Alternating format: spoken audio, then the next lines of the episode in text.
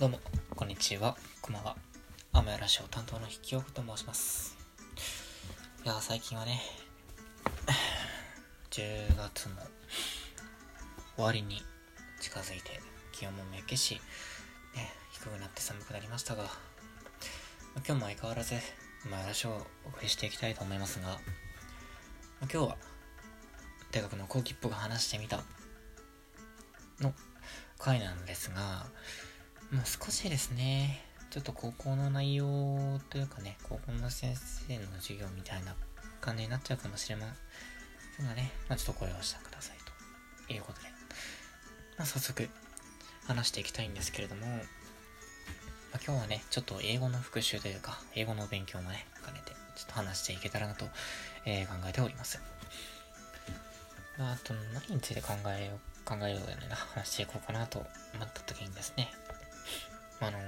私は常日頃からいろいろなネタというかね、ストックしてたりするんで、まあ、そこから引っ張り出してきたりするんですけど、あのーまあ、さっきね、軽く英語と言ったんですが、I speak English。これ皆さんどういう意味か、まあ、わわかるかな？多分わかる人もいると思うんですけどね。I speak English。はい、これ、答えてください。はい。私は英語を話します。うん。って言ってくれたと思う。うん。I speak English. 私は英語を話します。っていう表現について。うん。これについてね、話していきたいと思うんですけど、うーん、まあ、よくよく考えてみると、この I speak English っていう表現ってちょっと不思議なんですよね。はい。大体その、これ不思議だな、変だなって思ったところから、私のラジオは始まるんですけれども、あのー、まあ、なんでこう思うか、ようになったかっていうのがありましてですね。でね、ちょっとね、途切れてしまったんですが、えー、まあ、先ほど言った I speak English っていう表現。まあ、これについてこう、不思議に思った文章っていうのがね、その機会になる文章があったので、あのーまあ、最近よく引用、文章のね、本の内容を引用して、ちょっとね、話を進めたりしているんですが、ちょっと今日も、あの、本の内容を、ちょっとお借りしてですね、話を進めていきたいかなと思います。えっと、これはですね、えー、旅する日本語ってていう、あの本からですね、ちょっと引用させていただきたいのですが、こんな文章があります。えー英語はもともとイギリスのイングランド地方で使用された言語だったが、過去、英和の、英和辞典の English の項目では大抵このように説明される。現在では英語はイングランドの範囲をはるかに超えて、イギリス国内にも多様な方言があり、またアメリカやカナダ、オーストラリア、ニュージーランド、南アフリカ共和国など、海外の多くの国でも母語として使用されている。はい、ここまでが引用文ですね。えー、海外に飛び出す、旅する日本語、渋谷克樹さんかな？っていう方が書いた、えー2013年出版された、ね、本からまあ引用させていただいたんですけども、まあ、一つ言えることが、何かっていうと、この記述を見ると、英語っていう言葉にも非常に多くの種類があるっていうことなんですよね。はい。っ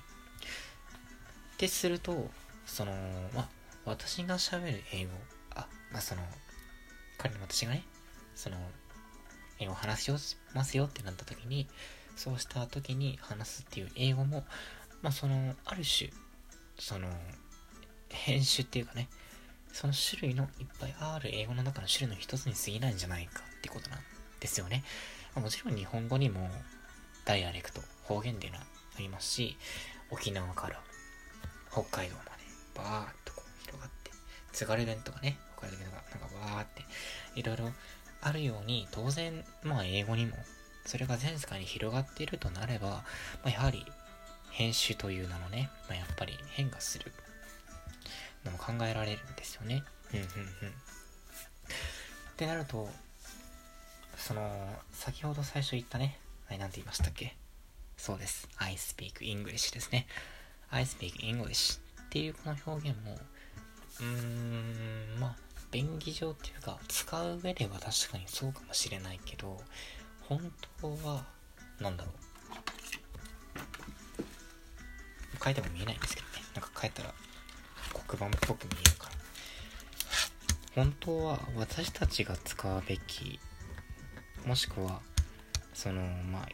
言った方がいい I speak English って、I speak an English まあ英語っぽいより英語っぽく言うとあんま発音良くないけど海外ってことなんだけど I speak an, I speak an English だと思うんですよねつまり何か違うかっていうと I speak English のこの前にあのよく中学校でね英語習った方はわかると思うんですけどあとかあん、一つ、一一つのっていう風に教えられるやつですね。そのあんが入ると思うんですよ。一つのってことですね。で、多分、なんだろう。まあ、その、英語やったことがある方でも、まあ、勉強してる人いると思うんですけどね。なかなかその、監視の役割って、あんま勉強しないと思うんですよね。なんか、あとかあんとかざとかあるけど、なんでその違いがあるのかっていうところ、なかなか結構、その、知り合いとか、あと教えてるのが、あの、自家講師なんですけど、聞いてもなかなか学校で教えてもらえないところで、あ、そっかってなったんで、ちょっとこの、あとかあんのことについても、あの、残り6分ぐらいなんですけど、頑張って話していきたいと思います。あのこれはですね、まあごめん、今回すげえ本、引用というか使うんですけど、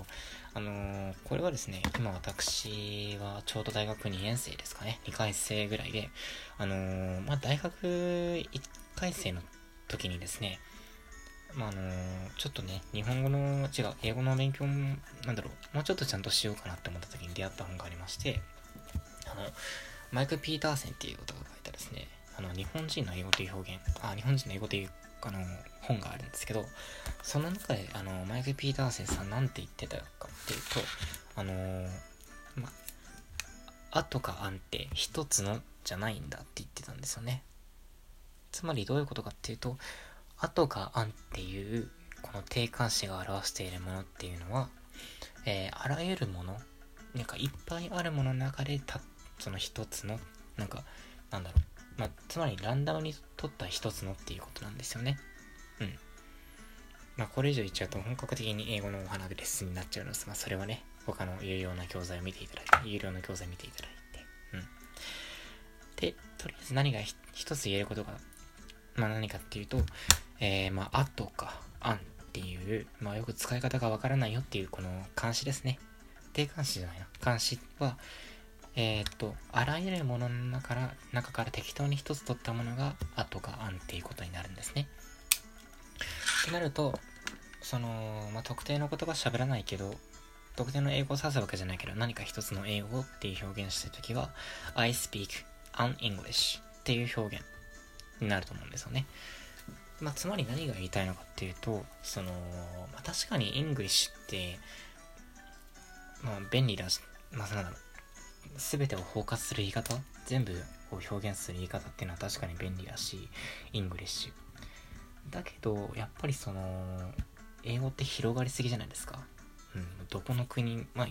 じゃないですけど結構広い国で話されていて English っていうその一つの言葉だけでくくれるほども単純なものじゃないと思うんですよねまあ元からそうだと思いますしうんで日本語って言ったってすごい数々のいろんな言葉が毎日生み出されていて、すごい数々の方言があったりして、うん。言葉ってすごく変化するので、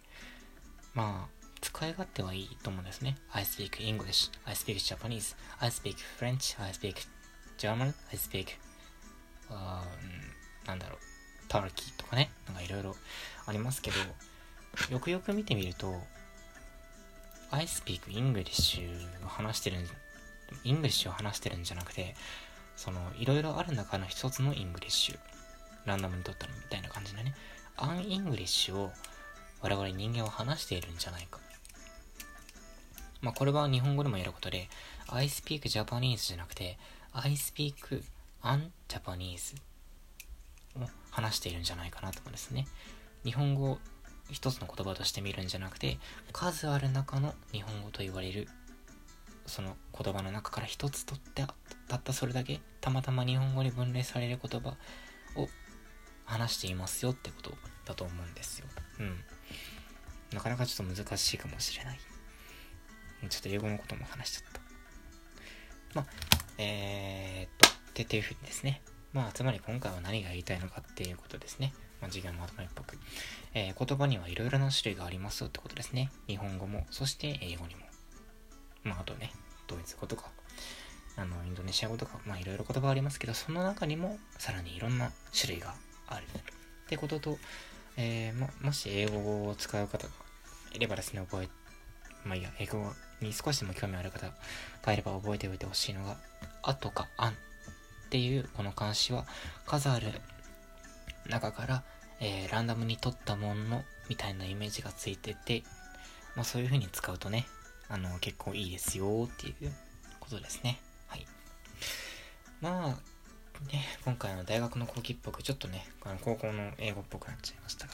大学の後期っぽく話してみたのコーナーはこんな感じで終わりたいと、えー、思います。今回使用させていただいた、えっ、ー、と、参考にさせていただいた本は、えー、井上克樹さんが書いた旅する日本語、岩波書店出版2013年で、マイク・ピーターセンさんが書いた、えー、日本人の英語。で岩波書店で、何年出版じゃんこれ。2000、1988年出版の、えー、本、この2つをね、えー、参考にしてですね、えー、オンラインラジオ大学の講義を、えー、お送りいたしました。まあ、聞いていただける方がいればね、僕の幸福でございます。では、今日はこんな感じで終わりたいと思います。聞いていただきありがとうございます。もう一回言っちゃった。じゃあ、さようなら。